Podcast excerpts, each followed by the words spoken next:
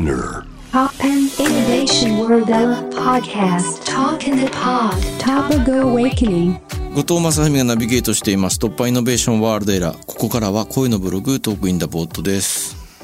今回お話しするのはえっ、と最近気になってるんですけどなんかニュースで東京都のなんか麻布のあたりに地下シェルターを作るっていうニュースを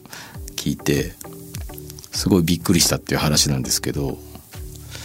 いやそのまあもちろんそれはなぜ作るかというとそのミサイル攻撃された時に地下シェルターが必要だろうっていう発想なんですよね。このまあミサイル攻撃終わるまで安全をこう確保したりとか食料なんかを備蓄するみたいなことをニュースになっていてこれから順次こうあの政府は各地にそういうシェルター作るのを補助していくみたいな支援していくみたいなこと言っていてでもすごい引っかかったのがいや通にこう東京でこう街中行き来してると思うと思うんですけど人間がどれぐらいいると思ってんのかしらというちょっとその疑問が残るというかね。この東京のこれだけの数の人たちが避難できるシェルター作ろうと思ったら東京中穴だらけになってそういうの無理でしょっていうふうに思うんですよね。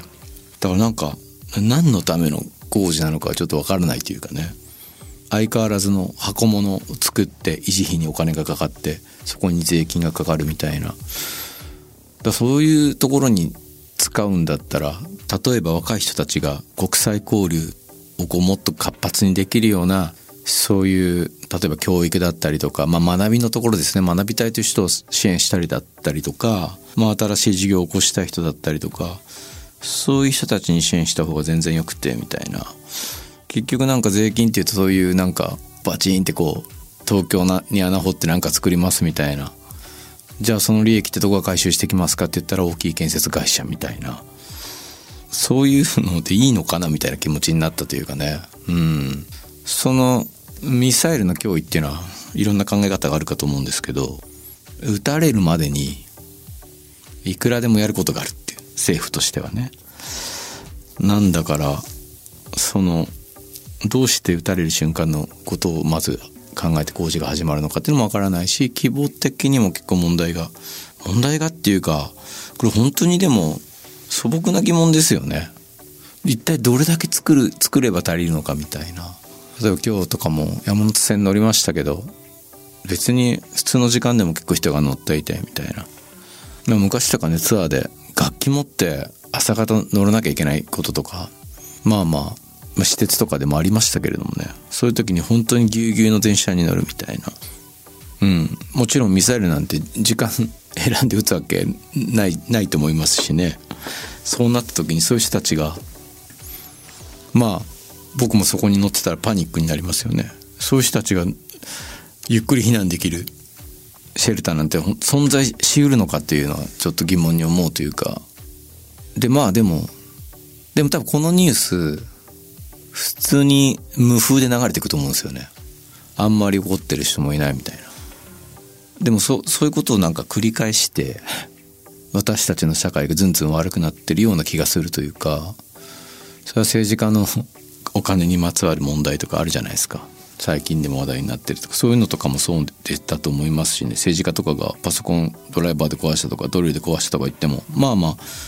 その人たちは相変わらず議員を続けてたりとかもするし何も問わずにやっていくみたいな。ただ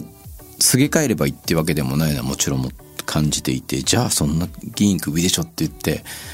他に誰がいるのかって言われたらまあその通りな選挙区とかもあるかもしれないし。でもなんかそういうことを考えるとでも俺たちはそうやって消費者みたいに政治の政策とかの良し悪しを目の前に出されていいとか悪いとか言ってるだけならまだマシでみたいな、まあ、それすら興味ない人たちのほとんどのっていうのがこの社会の実相でみたいな、うん、でも本当は僕は結構デビッド・グレーバーっていう人の言ってることですごいなと思ったのは政策っていうのはこうあの政治家が作って出して俺たちが選ぶとかそういうもんじゃないんだみたいな。市民の側からこう政策を作ってこうそれを政治家たちが実現するっていうのはその民主主義的なこうあり方なんだよみたいな話を本の中でしていていやそうだなとも思うんですよね。多分でもこれ1日2日じっくり返んないんですけど本当は僕たちがもっと社会とか政治に参加して政治家を育てないといけないですよねそういう僕たちのこういう社会になってほしいっていう願いを託せる人をちゃんと政治のところに送り出していかなきゃいけないみたいな。それをこう怠ってるとどうなるかっていうとそういうことをもちろんやってる人たちがいてそういう人たちの利益のためにその政治家が動いてそれがこうなんていうんですかねあの状態化してなんか本当にしがらみみたいになっていって何かじゃあ新しいところにお金使いましょうって言ったらじゃあ分かりましたシェルター作りましょうみたいなこれで儲かる業界ありますよねみたいなことになってくるんじゃないかみたいな。これ陰謀論でも何でもなく僕たちの怠慢がそういうお金の流れを生んだりとか世の中の仕組みを作ってるんじゃないかみたいな。だからなんかいつもなんかわこの政策良くないなみたいな批判的な気持ちになった後ででもやっぱこういう流れ作ってんの自分たちだよなみたいな気持ちになるっていうか途方に暮れますけどね。どうやったらこんなものひっくり返せるのかとかそういうもっとフェアな税金の使われ方とかになるのかなとか思ったりするんだけど。でもこれは多分本当に今自分はもう50に近づいてますけどこう何十年もかけてみんなで育んでしまったある種のこう何て言うんですかね。自動書記みたいに続いていくなんか自動筆記みたいななんかもう惰性で続いていく何かの流れであって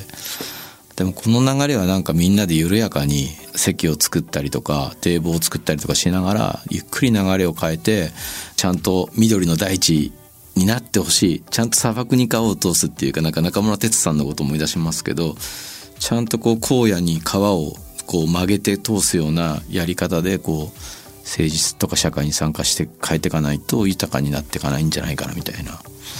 まあすごい脱線しましたけど東京都に地下シェルターをっていう話から今回はそんなことをなんかずっと地下鉄に乗りながら考えたっていうお話でした。はい。というわけで、えー、皆さんどう思うか分かりませんけれどもはい。なんかちょっと考えてくださったら嬉しいなと思います。